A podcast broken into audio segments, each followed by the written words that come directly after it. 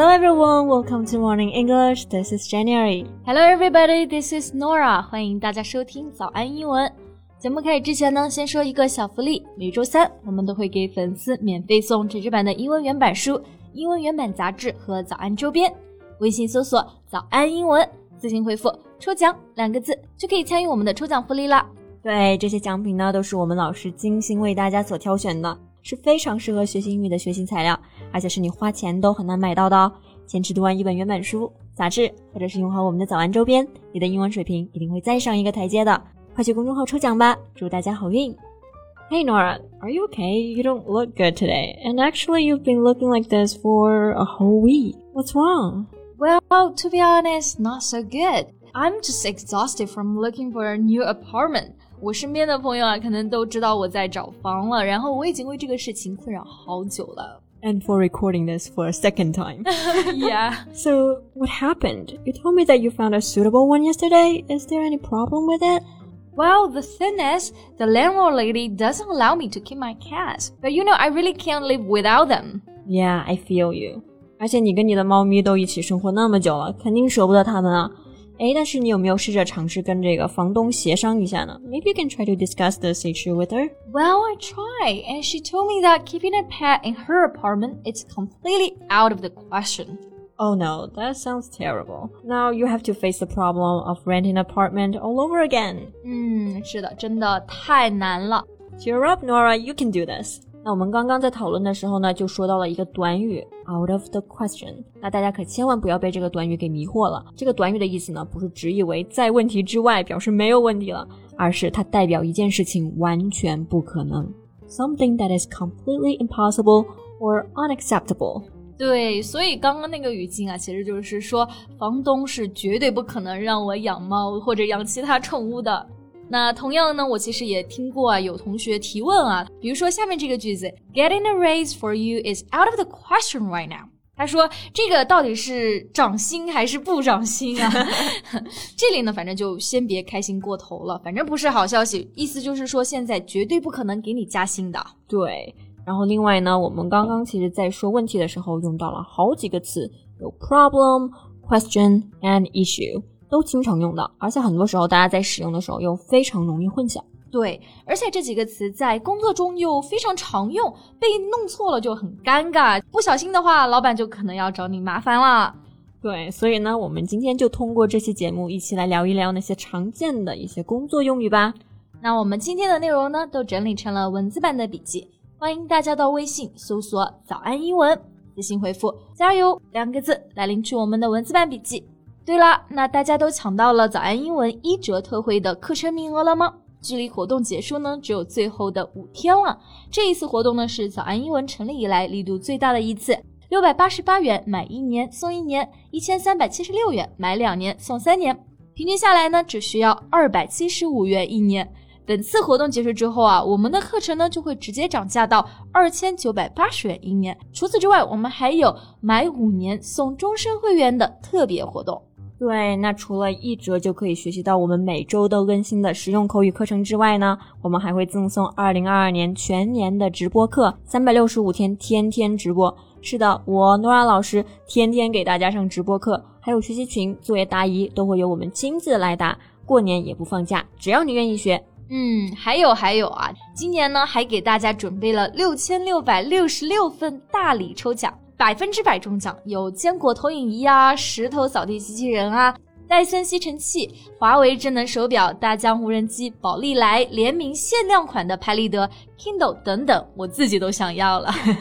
礼物和一折课程呢都是六千六百六十六份，抢完了我们就涨价了，距离活动结束只有最后五天了。所以大家抓紧时间，还有很多大奖还没有抽出去。如果你想在二零二二年跟我们一起给自己一个告别烂英文的机会，顺便中个大奖，可以微信搜索“早安英文”公众号，回复阿拉伯数字十一，就可以了解我们的会员课抢名额吧。嗯，那回到我们的节目啊，首先呢，关于刚刚讲到的三个问题的英文，我想起一个案例啊，就是上一次我们办公室的 IT 小哥哥帮我解决了一个电脑的问题，然后我和他说 Thank you 的时候，他为了回应我就说了 No question。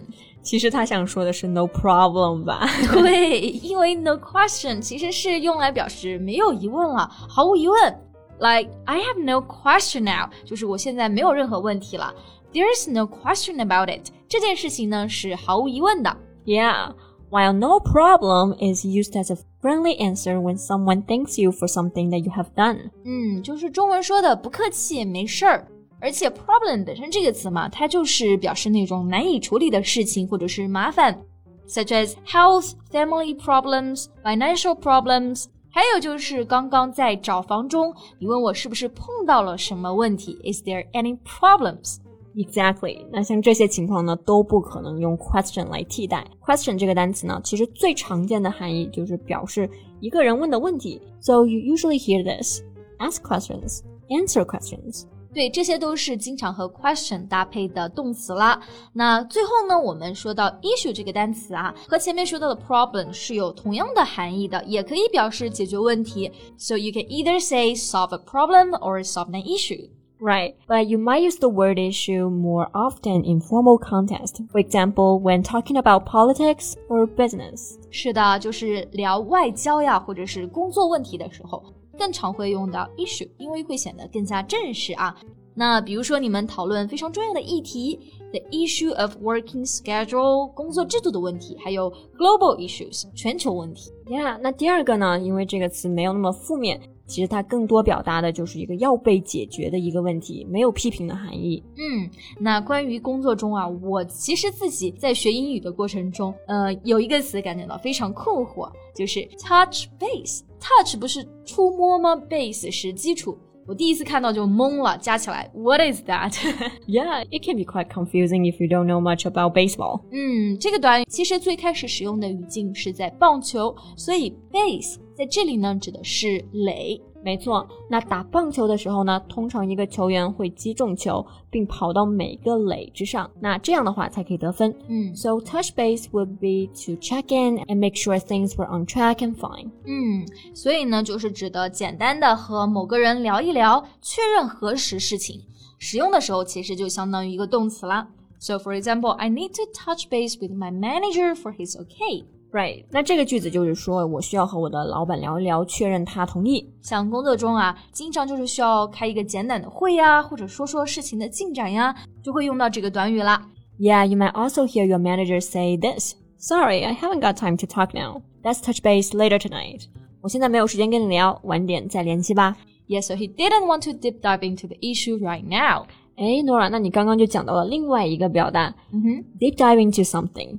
dive 这个动词呢，本来是表示潜水的嘛，deep dive 意思就是说潜的非常的深。那其实这个习语就是表示深入的讨论。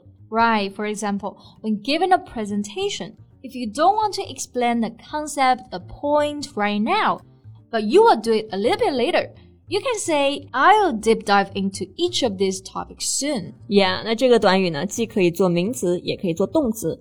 做名词呢，就是 take or do a deep dive on something. Yeah.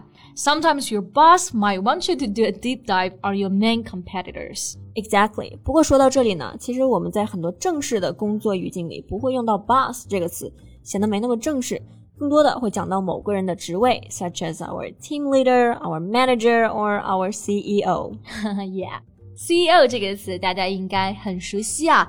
那它的全称呢就是 Chief Executive Officer. Yeah, executives are the group of people who run a company. 意思就是高管。那要注意这个单词的发音，它的重音在后面的这个字母 e 上面，executives。那总经理直译就是最主要的主管嘛，right？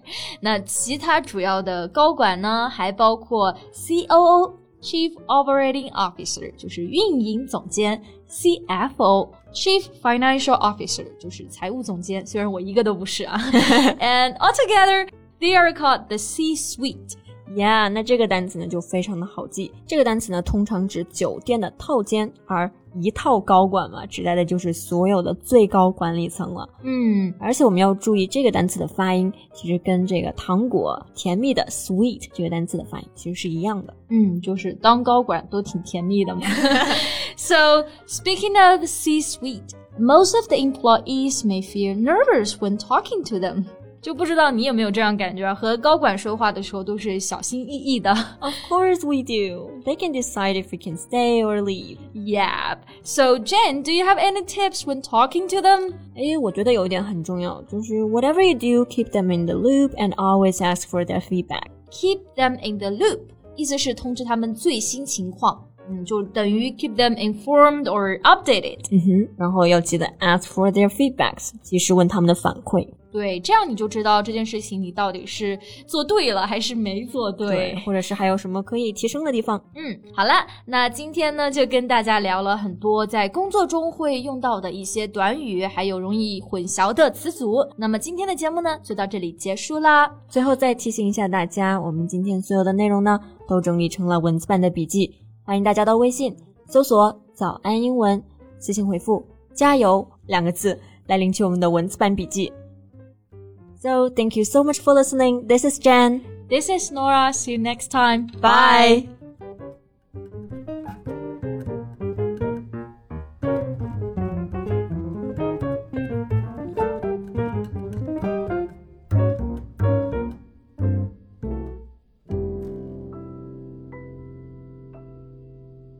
This podcast is from Morning English.